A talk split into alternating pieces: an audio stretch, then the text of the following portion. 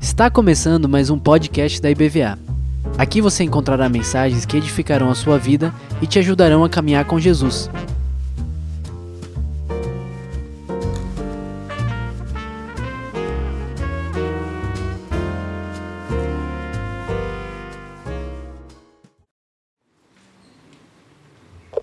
Paz do Senhor Jesus, irmãos. Muito boa noite, alegria estar aqui com vocês. Queria dar alguns avisos. Um aviso importante é que nós estamos aqui simultaneamente neste evento de culto, tanto aqui quanto no YouTube também, na nossa transmissão, usualmente, mas estamos também na nossa web rádio e BVA. Né? Agora nós temos uma web rádio que está funcionando aqui na, nas dependências da nossa igreja. Web rádio BVA em todo o tempo perto de você. Temos até um slogan, né? Então, estamos chiques, irmãos. E estamos também transmitindo. Então, para você acessar a web rádio BVA, você entra no aplicativo. Quem ainda não tem um aplicativo da igreja, pelo amor de Deus, né? Cabe uma, um ato disciplinar, né? Essa altura do campeonato, né? Então você baixa o aplicativo da nossa igreja e tem nele, logo de cara, você vê é, como pode acessar a rádio. Você diretamente clica, tem um primeiro banner que aparecer na sua frente, já vai ser da rádio, você clica lá e consegue escutar. A gente já está com programação de devocional é, todos os dias, pela manhã às 8 horas. Temos os avisos da igreja, repercussão dos eventos da igreja às 10 horas. E essa semana vamos estrear alguns programas é, ao longo do, do dia, né? Meio-dia, a gente já vai ter na terça-feira aí um programa do Departamento de Mulheres, né? Muito interessante, já está aí também no. Então, terça-feira, meio-dia, você já vai encontrar também esse programa. E ao, ao longo do tempo, vamos cada vez mais enchendo a grade de programação para a gente ter, então, a Web Rádio BVA aí todo dia também mais perto de você, tá bom? Então, uma segunda coisa é que eu queria parabenizar, eu não sei se está aqui, acho que não está aqui, mas são é, é, os irmãos Marcos e Genesi, né, pai do pai do Diogo, pai da Natália, pai do também do Vinícius, né, estão comemorando 30 anos de casados. Então, os parabéns, vamos dar uma salva de palmas para os irmãos aí. Acho que eles estão assistindo aí online. Grande abraço, Marquinhos e Genesi.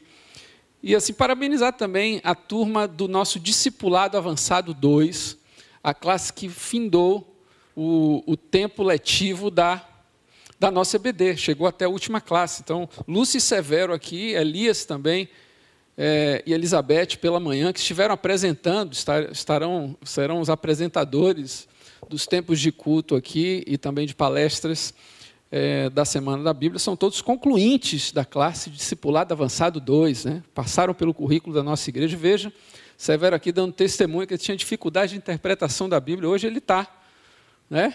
Um fera aí, saindo do discipulado avançado 2. Também queria pedir uma salva de palmas para essa turma, concluindo. Amém. Louvado seja Deus.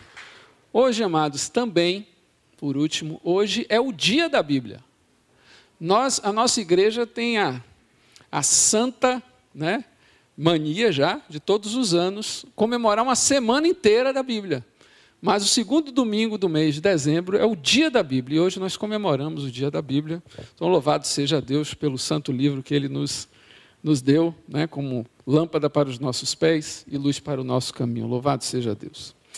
Amados, segundo dia, então, segundo momento, melhor dizendo, no primeiro dia da nossa semana da Bíblia, nós tivemos um momento muito especial hoje pela manhã com o pastor Renato Souza, e ele nos trouxe uma palavra sobre a origem de Deus. Né? Vimos que, na verdade, Deus ele não tem uma origem no final das contas, né? porque ele não teve um início. Deus, essa palavra eterno, né?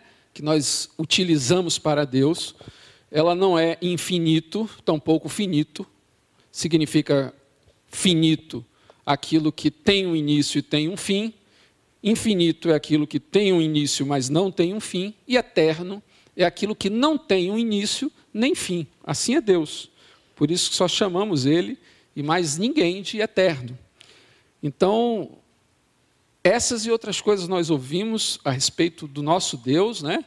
E do seu poder, da sua grandeza, da sua, da sua forma incomparável, coisas maravilhosas. Então, se você não esteve aqui pela manhã, não sei quantos estiveram aqui pela manhã, podem erguer as mãos. Olha, pouca gente esteve aqui pela manhã. A gente tem essa variedade de públicos, né? Pela manhã ah, é, são diferentes as pessoas que estiveram à noite. Então, não deixe de, ao, ao chegar em casa aí, né, ao longo da semana, também ter o privilégio de acompanhar essa palavra que foi realmente muito edificante, cheia de aprendizado e também cheio de encorajamento. E hoje, nesse segundo momento, eu gostaria de tratar sobre outro mistério da Bíblia com vocês, tá bom? Eu não tenho, né, não sou barítono como o Gustavo, né? Essa voz que consegue, é, voz de rádio, né? Então, assim, eu nasci assim com os galos, né? Falando um pouco mais alto, então não mais dá para fazer assim, né? Mistérios da Bíblia. Então, vou falar com vocês a respeito de um tema que é importantíssimo e queria pedir muito a sua atenção. E primeiro que você feche os olhos para que a gente possa orar. Amém? Senhor nosso Deus, obrigado por essa noite. Obrigado pela tua palavra, que é viva, eficaz também instrução para as nossas vidas. Que o Senhor nos capacite nesse momento, para que estejamos aqui sendo instruídos e também que a edificação que vem da revelação, não só do raciocínio, que vem acompanhar não somente aquilo que podemos pensar, mas aquilo, acima de tudo, que nós podemos experimentar, que isso esteja presente e constante, todas as palavras, e também nos ouvidos dos meus irmãos. Que o espírito de revelação possa nos acompanhar em nome de Jesus. Amém. Bom, irmãos, o que eu pretendo abordar nesse tema, a encarnação de Deus? Em primeiro lugar, que Jesus, esse é um primeiro princípio, é um ser divino, ou seja, Jesus é Deus. Então vamos trabalhar um pouco essa questão da divindade de Jesus Cristo. O segundo ponto é que Jesus se tornou um ser como nós, ou seja, Jesus se tornou como nós, uma criatura. O terceiro ponto é como se deu este fenômeno chamado, que nós chamamos de encarnação. Como se deu isto que é Jesus ter se tornado um ser como nós, mesmo sendo um ser divino.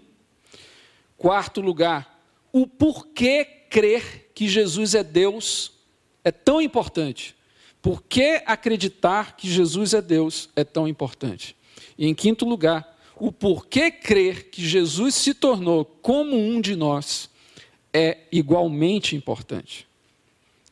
Esses são os cinco pontos. Vamos ver alguns detalhes. Eu queria, eu sei que muitas pessoas ficam um pouco inquietas quando a gente trabalha muitos detalhes, mas eu queria pedir a sua paciência, porque esses detalhes, cada um deles, vai ser de suma importância para a compreensão deste assunto. Toda crença religiosa, ela tem o que nós chamamos de cosmogonia ou cosmogênese, ou seja, é como as coisas aconteceram do ponto de vista das coisas divinas, como as coisas vieram a existir. E especificamente a nossa fé, aquilo que nós cristãos acreditamos, é que no início de todas as coisas, quem as criou foi Deus. Temos um único Deus, ou seja, não há outro Deus a não ser Ele, que é o Criador de todas as coisas. Em segundo lugar, que Deus criou todas estas coisas que foram criadas pela Sua palavra. Deus criou tudo que existe pela Sua palavra. Lembremos lá em Gênesis que Deus disse: haja para todas as coisas. Essas eram as palavras de Deus fazendo as coisas acontecerem, serem criadas. E o homem, ele criou com as suas próprias mãos. Criou tudo com a palavra, somente o homem com as suas mãos.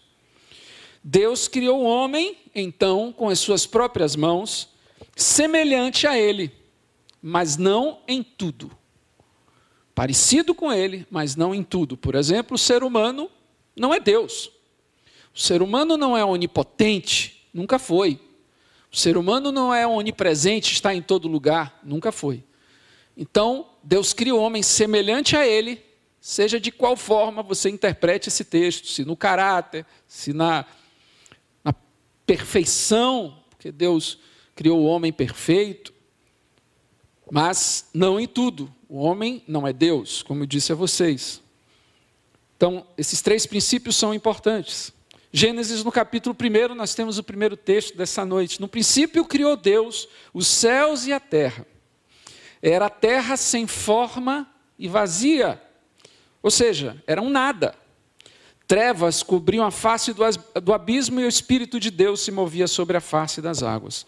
E disse Deus: haja luz. A primeira palavra, e houve luz. Uma coisa importante, então, irmãos, é nós compreendermos que Deus criou o mundo, como vimos, com, com a Sua palavra, mas Deus criou o mundo e tudo que existe do nada. Existe um verbo, bará, verbo hebraico, que é criar. Este verbo criar, desta forma, é só atribuído a Deus. Só atribuído a Deus. Só Deus bará, só Deus cria, porque só Deus cria do nada. Os seres humanos podem criar daquilo que já existe, porém Deus cria do nada. Somente Deus então cria desta forma, então Deus cria o mundo do nada pela palavra. Tá claro, gente? Então até aqui é o que diz a palavra de Deus. O Evangelho de João, no capítulo 1, ele faz referência, João 1, é o capítulo da Bíblia que faz referência a Gênesis também no capítulo 1. E nós vamos ver lá em Gênesis, no capítulo 1, que no princípio, este no princípio, é o mesmo no princípio do livro do Gênesis. Nós temos as mesmas palavras do livro do Gênesis aplicadas aí no Evangelho de João. No princípio criou Deus os céus e a terra. E neste mesmo princípio, como diz João no capítulo 1, era aquele que é a palavra. Veja que, está, que esta palavra está personificada nesse texto. No princípio, não só disse Deus, mas no princípio, esta palavra que Deus disse é alguém ou alguma coisa. Então, diz e está personificado porque está dizendo era aquele, aquele é alguém, é uma pessoa, aquele que é a palavra. E veja, além de ser a palavra, diz aí as escrituras, prosseguindo no texto, João capítulo 1, verso 1, que ele, ou seja, este alguém que era a palavra, estava com Deus e era Deus. Veja, são dois verbos e curiosamente o grego, ele assim como o português, ele diferencia o verbo ser do verbo estar, diferentemente do inglês, né, que a gente tem um verbo só para ser, estar e, e também é, permanecer, ficar, né? É tudo, tudo, tudo o tobe, né? O pessoal fala verbo tobe, o to be, né? Então, o que é que a gente tem aí, minha gente? Que Cristo, oh, já vou falar, oh, gente, já entregar o jogo, não pode ser assim. Ele estava, este que era a palavra, estava com Deus. Ou seja, estava junto de Deus e era Deus ao mesmo tempo. Como é que é isso? Como é que você é e está com alguém ao mesmo tempo? Tá? Então eu queria que você pensasse aqui na palavra Deus como uma espécie de cargo celeste. Cargo esse que três pessoas ocupam. Quem são essas pessoas? Deus o Pai, Deus o Filho e Deus o Espírito Santo. Os chefes do, dos céus. Né? Então, Estar com Deus significa que você está com alguém, neste caso, né, eu estou usando essa analogia, que tem a mesma essência. Então, Jesus Cristo está com Deus. E quem é esse Deus, especificamente, está se referindo aqui Deus o Pai. Ele está com Deus. Mas da mesma forma que Deus o Pai é Deus, então Jesus Cristo também é. Está claro aqui, gente? Então é um texto que atesta claramente a divindade de Jesus. Eu estou com Deus, mas eu também sou Deus. No caso, Jesus Cristo. Ele estava com Deus no princípio de todas as coisas. Agora veja que o texto desenvolve no verso 3 que todas as coisas foram feitas por intermédio dele. E obviamente, como sabemos aqui, todas as coisas foram feitas por intermédio da palavra. E como a palavra é ele, então, foi por intermédio dele, ou seja, daquele que é a palavra, que todas as coisas se fizeram. Obviamente, nós sabemos, nós já vimos, que, Jesus, que Deus foi fazendo o mundo dizendo: haja, haja, haja. E o que era esse haja? Ou quem era esse haja de Deus que fez com que todas as coisas se fizessem? Aquele que é a palavra, que é personificada aqui nesse texto. Sem ele, diz a palavra, nada do que existe teria sido feito. E veja só, que segue o texto dizendo que a palavra se fez carne. Olha só, verso 14: Aquele que é a palavra, seguindo, verso 14, tornou-se carne e viveu entre nós, e vimos a sua glória, glória como do unigênito vindo do Pai cheio de graça e de verdade. Veja, e agora eu queria entrar, você já, já compreende a profundidade, a beleza do texto da palavra de Deus. Uma das coisas que encanta, me encanta, especificamente como uma pessoa que gosta de estudar as letras, é o fato de que a palavra de Deus é uma riqueza literária absurda. Deus ele se manifesta muito também através das Escrituras, por isso a necessidade de nós lermos, meditarmos, torná-la alimento para as nossas almas, exatamente por conta também da sua riqueza, da sua beleza. Ler a Bíblia também é arte, também é contemplar o belo. E a palavra de Deus nos diz não que Jesus se tornou corpo, mas que se tornou carne Preste atenção, eu quero chamar a atenção para você desse detalhe.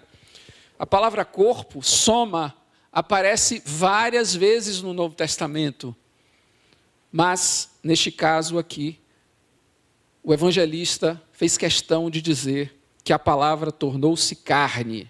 E eu queria entrar nesse detalhe mais a fundo com você.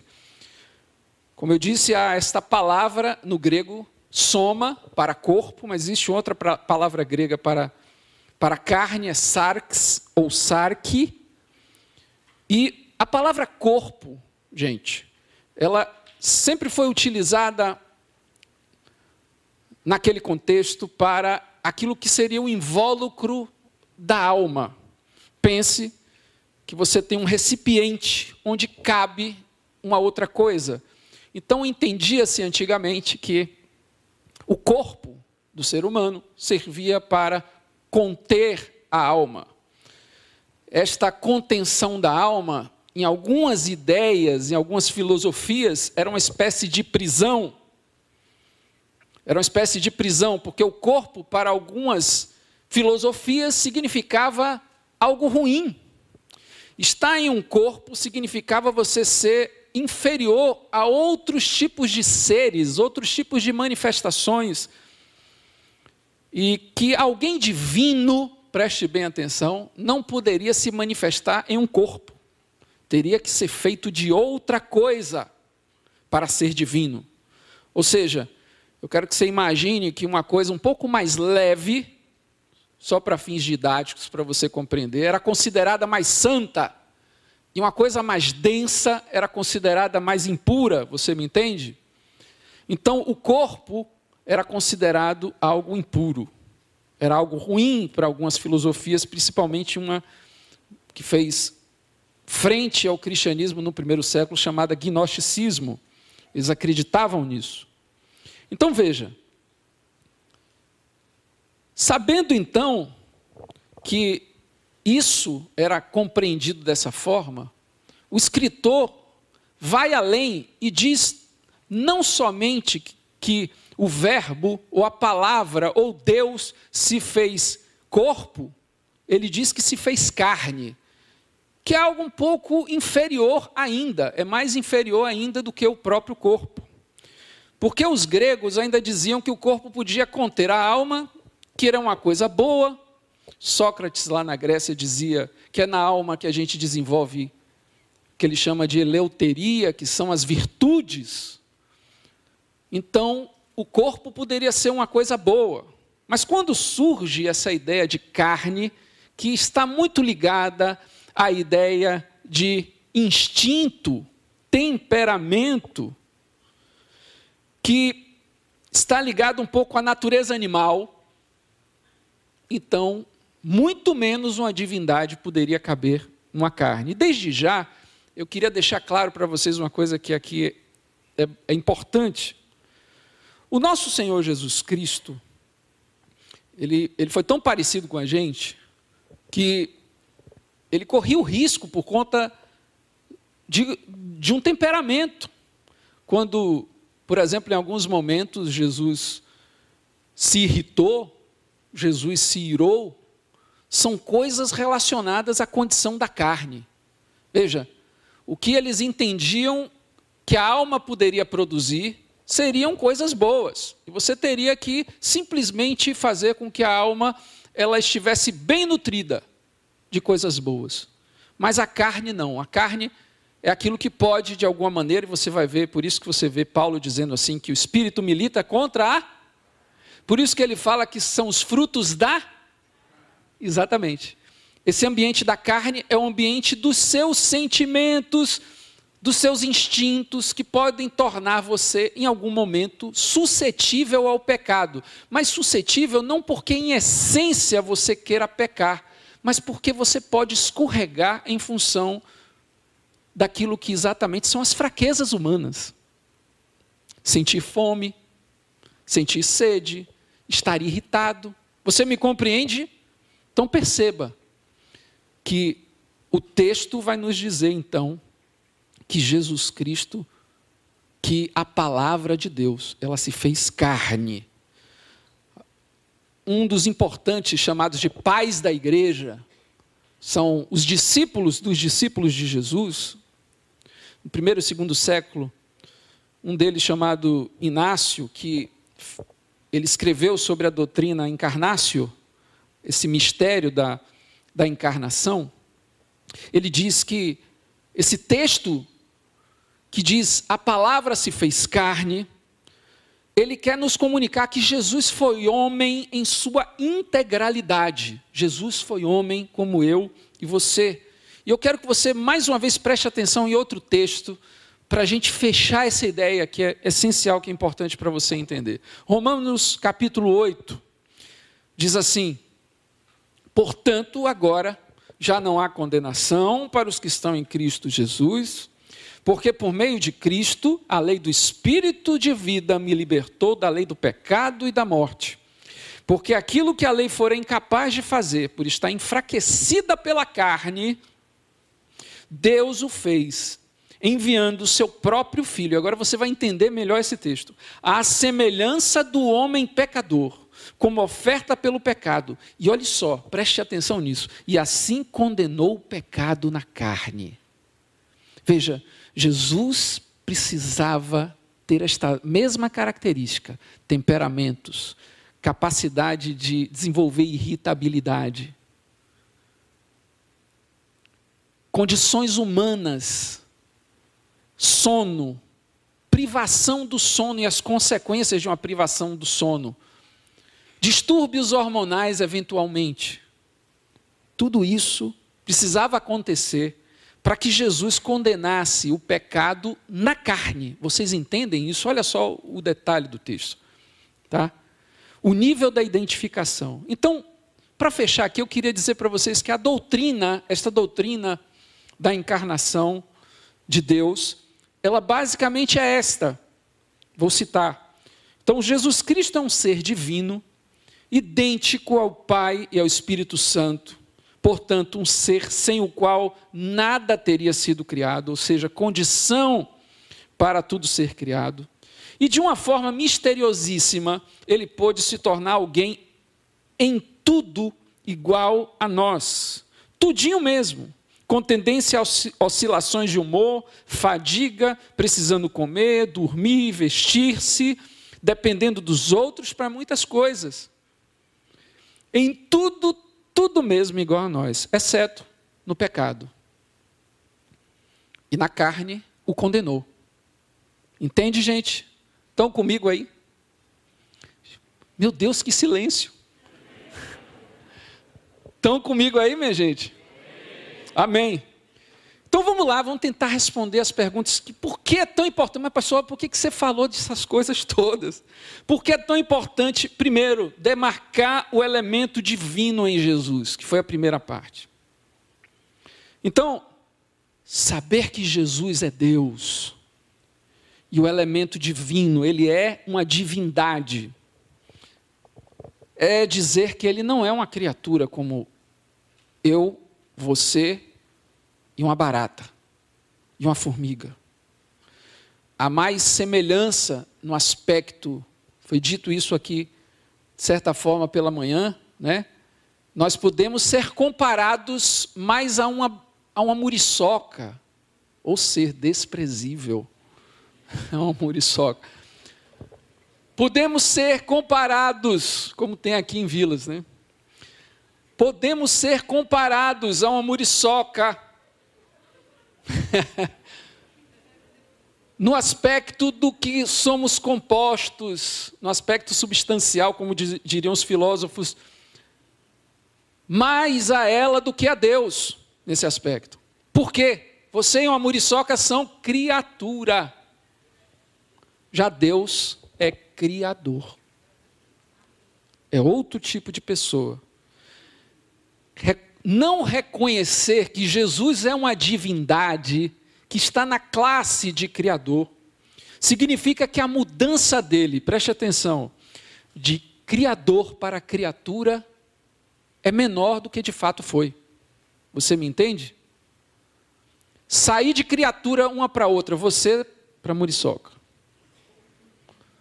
Vamos sair para outra comparação. Você para o macaco, né? Sair de uma criatura para outra é menos humilhante do que sair de criador para criatura, você entende? Por conta disso é tão importante você saber que Jesus é Deus e que deixou de ser Deus para ser gente, que é muito mais do que deixar de ser gente para ser muriçoca. Tá claro? Essa é a primeira coisa que é importante. Assim, a mudança de lugar é mais significativa, inclusive misteriosa. Como é que isso pode acontecer? Aí tem lá a música de Ana Paula, né? Ana Paula para baixinhos. Não, isso não é Ana Paula. Ana Paula é quem é Jesus, é, é para crianças, né? Baixinhos é outro departamento, né? Então... Tá bom. E ela diz: grande, tão grande. Quem lembra da música? Alto, tão alto, fundo, profundo, é maior que o mundo, mas é. Eu, eu vou de um, de um compositor para outra, tá? Vou fazer isso aqui, mas é perfeito. É pequeno, né? Mas é perfeito, cabe lá dentro do coração de quem se entrega ao Salvador. É um mistério. É um mistério Jesus grande, tão grande, virar um bebezinho. Natal. Como é um mistério muito grande, um Deus tão grande se importar comigo e com você. Como é grande demais um ser tão santo resolver habitar num vaso de barro. Esse ouro precioso resolver habitar num vaso de barro, quebrável, imprestável como eu e você. Tudo isso é mistério. Mas aconteceu. Por que é tão importante falar dessa substância da qual Jesus era composto enquanto homem. Veja, veja, encarnado desse jeito que eu falei para vocês aqui, ele sentiu o que sentimos, ele se identificou com tudo que nós sentimos. Então, minha querida irmã, quando descompensa os hormônios, Até isso. Até isso Jesus se identifica com tudo, com tudo. Jesus foi em tudo igual a nós. A gente precisa compreender isso para entender a profundidade, a força, a potência que tem a identificação. Esta, esta é a única fé que existe, em que um Deus ele se torna igual aos seus seguidores, igualzinho. Ama tanto. E a, olha que coisa. O escritor de Hebreus diz que Jesus aprendeu pelo muito que sofreu. Você já leu isso nas Escrituras? Veja, é estranho você imaginar Deus aprendendo alguma coisa. É porque tem duas formas de aprender. Uma é aqui, outra é assim, caminhando. Até Deus aprendeu caminhando. Quando encarnou. Isso é um mistério. E aconteceu. Isso é humildade a toda prova.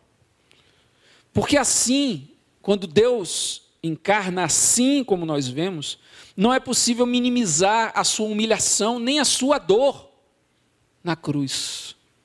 Quando Jesus sentiu tudo o que sentiu, ele sentiu ao máximo. Ele não era um espectro.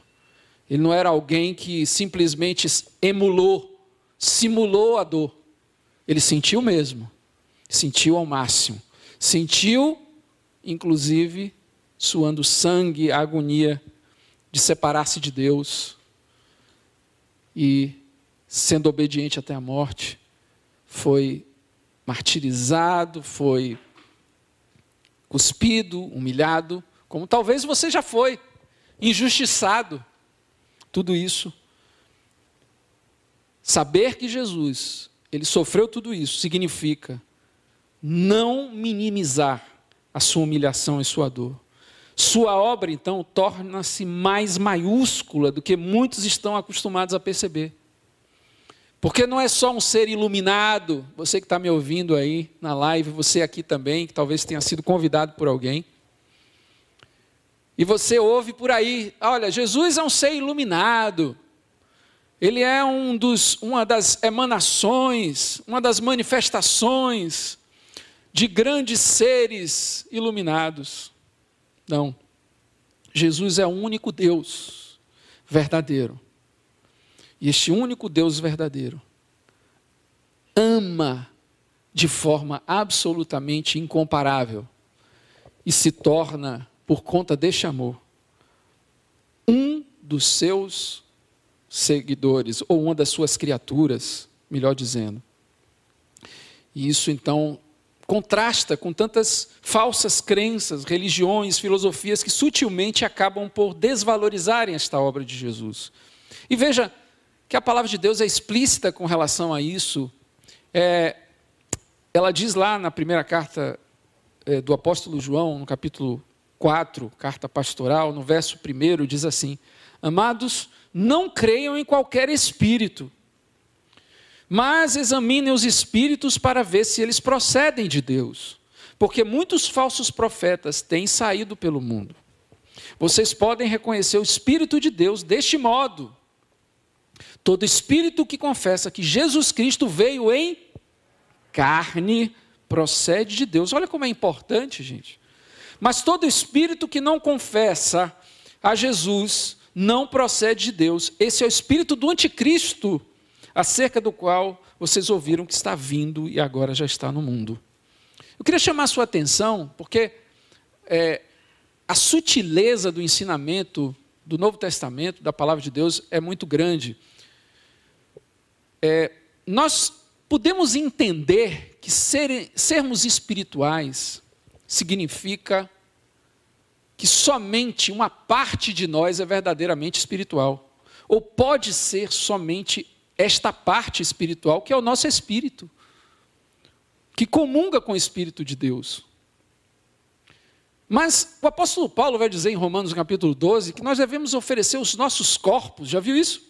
Como um sacrifício vivo, santo e agradável a Deus. Deus quer a sua integralidade em santidade, em comunhão com Deus. Quando você imagina o seu corpo, os seus membros, como algo desprezível, né? E aqui eu não estou fazendo propaganda só de academia ou coisas assim. Eu estou falando de consideração plena, como um mordomo da sua vida que foi oferecida por Deus. Tudo isto é para Deus. Tudo isso precisa ser ofertado a Deus. Outro dia teve uma irmã, uma vez dando um seminário de dança, eu não, nunca me esqueci disso. E, e a irmã chegou e disse assim: Eu estou vendo Carolyn aqui, dançarina, gosta tanto de dançar. E tão lindamente faz isso, diga-se de passagem. E assim, eu acho uma expressão maravilhosa, né? a expressão da dança. Eu acho uma coisa belíssima.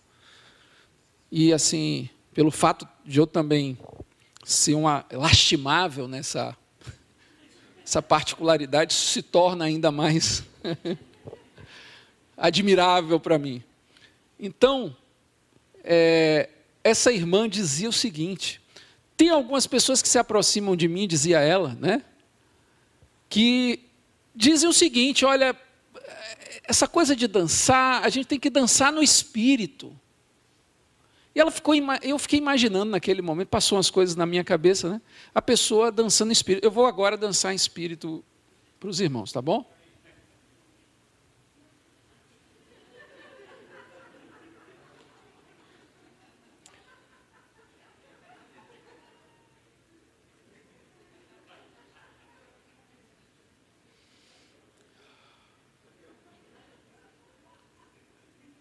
Foi bênção, né?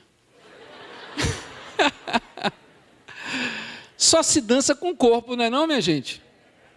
Então, tudo se torna de Deus, tudo se torna puro para aqueles que são puros. É Deus que nos toma na nossa integralidade. Cristo era homem Deus na sua integralidade. Olha como lá o Getsemane fala isso. Jesus completamente humano, dizendo: Senhor, passa de mim este cálice. Quem diria isso se não humano? Olha aquele Jesus dizendo assim: Lázaro morreu, meu amigo. Não tem nada mais humano do que isso. Mas era divino ao mesmo tempo. Assim somos todos nós. Nas nossas emoções, na nossa vida, e Deus entende, Deus sabe Aquele que não confessa que Jesus Cristo veio em carne, que ele é dessa natureza que nós estamos falando aqui, não procede de Deus. Esse espírito que não confessa que Jesus Cristo veio em carne, não procede de Deus. Por fim, com tudo isso, eu quero só colocar algumas considerações para os irmãos. Nós percebemos com essa doutrina, percebemos melhor o tamanho do amor de Deus por nós, ou você não percebe?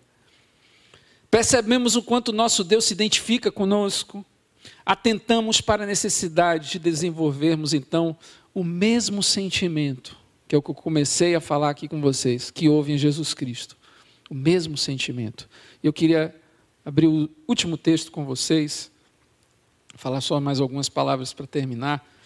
Está lá em Filipenses, texto lindo, Filipenses no capítulo 2. Carta de Paulo aos Filipenses, capítulo 2, verso 3 diz assim: Nada façam por ambição egoísta ou por vaidade, mas humildemente considerem os outros superiores a si mesmos. Cada um cuide não somente dos seus interesses, mas também dos interesses dos outros.